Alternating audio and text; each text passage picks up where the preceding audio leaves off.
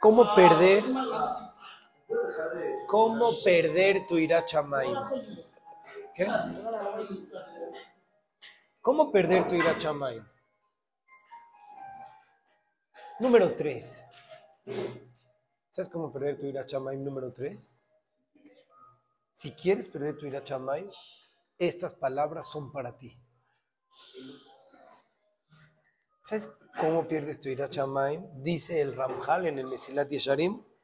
Tres cosas. Ya platicamos de Hatipul Beatirda. Número dos, Ashok Bealatzon. Y número tres, les digo cuál es lo más difícil. Ashlishi Hajebra Arra. Las malas compañías. Primero les voy a decir algo que dice el Rambam. Dice el Rambam, Milanu Gadol del Rambam. ¿Quién más que el Rambam? El Rambam una persona tan sabia, una persona tan racional. ¿Saben qué dice el Rambam? Les voy a decir algo que el Rambam dice que nosotros hacemos. ¿Por qué comen papas con chile? Todos. ¿Pero por qué te gusta el chile? Si, eh, si a los de a los de Perú no les gusta el chile.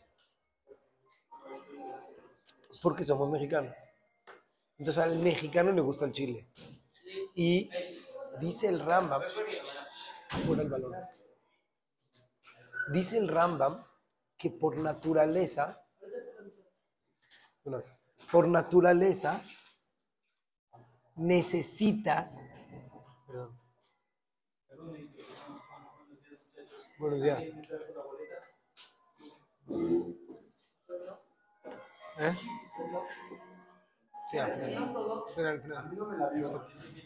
¿Qué niños? Sí. Dice el Rambam, por naturaleza te influencias de lo que está a tu alrededor. Por naturaleza te gustan las cosas que les gustan a los que están a tu alrededor.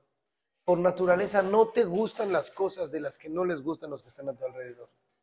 La hebra, el, la comunidad, el grupo que tienes a tu alrededor, son aquellos que te influencian para tus emociones. Ellos puede ser que cambien tus emociones. ¿Saben qué dice el Mesilat Yesharim? Dice el Mesilat Yesharim algo precioso. Dice el Mesilat Yesharim, ¿cómo perder tu ira chamaim? Muy fácil. Júntate con niños que no tienen ira chamaim. De verdad, no tengo otra palabra más. Júntate con niños que no están en tu nivel y no vas a tener ira chamaim. Quiero contar una pequeña historia, es un poquito tardecín.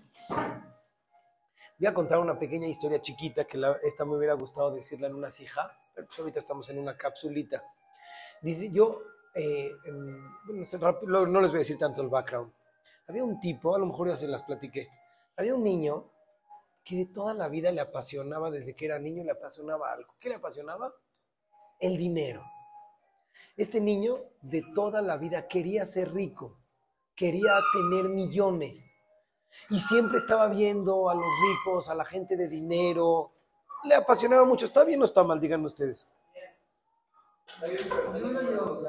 No lo veo yo algo tan grave. Así, o sea, todos tenemos taba de dinero.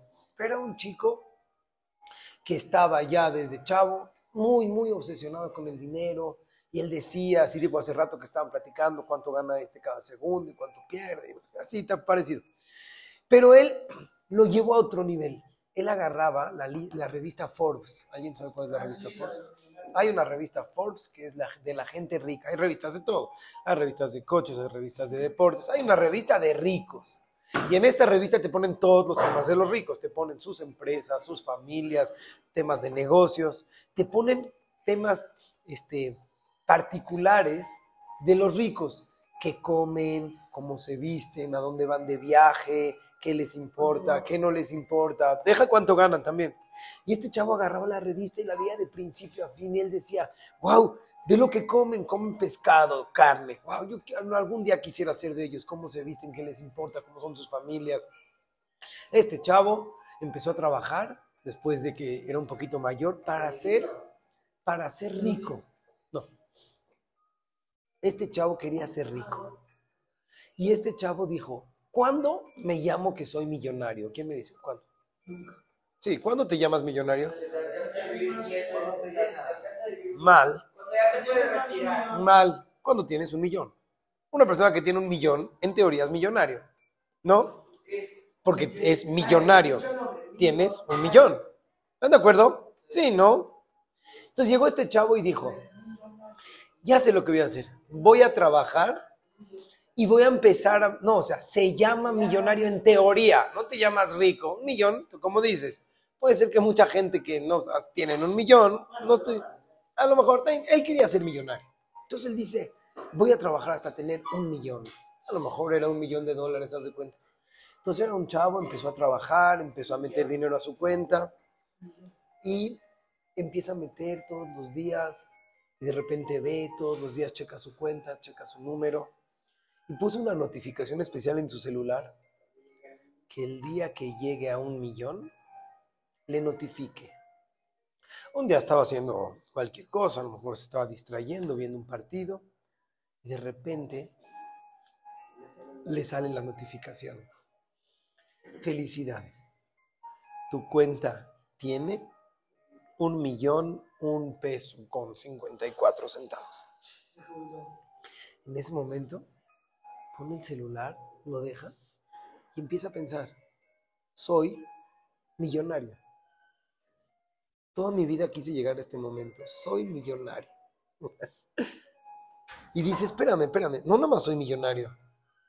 Todo lo que yo coma es lo que comen los millonarios.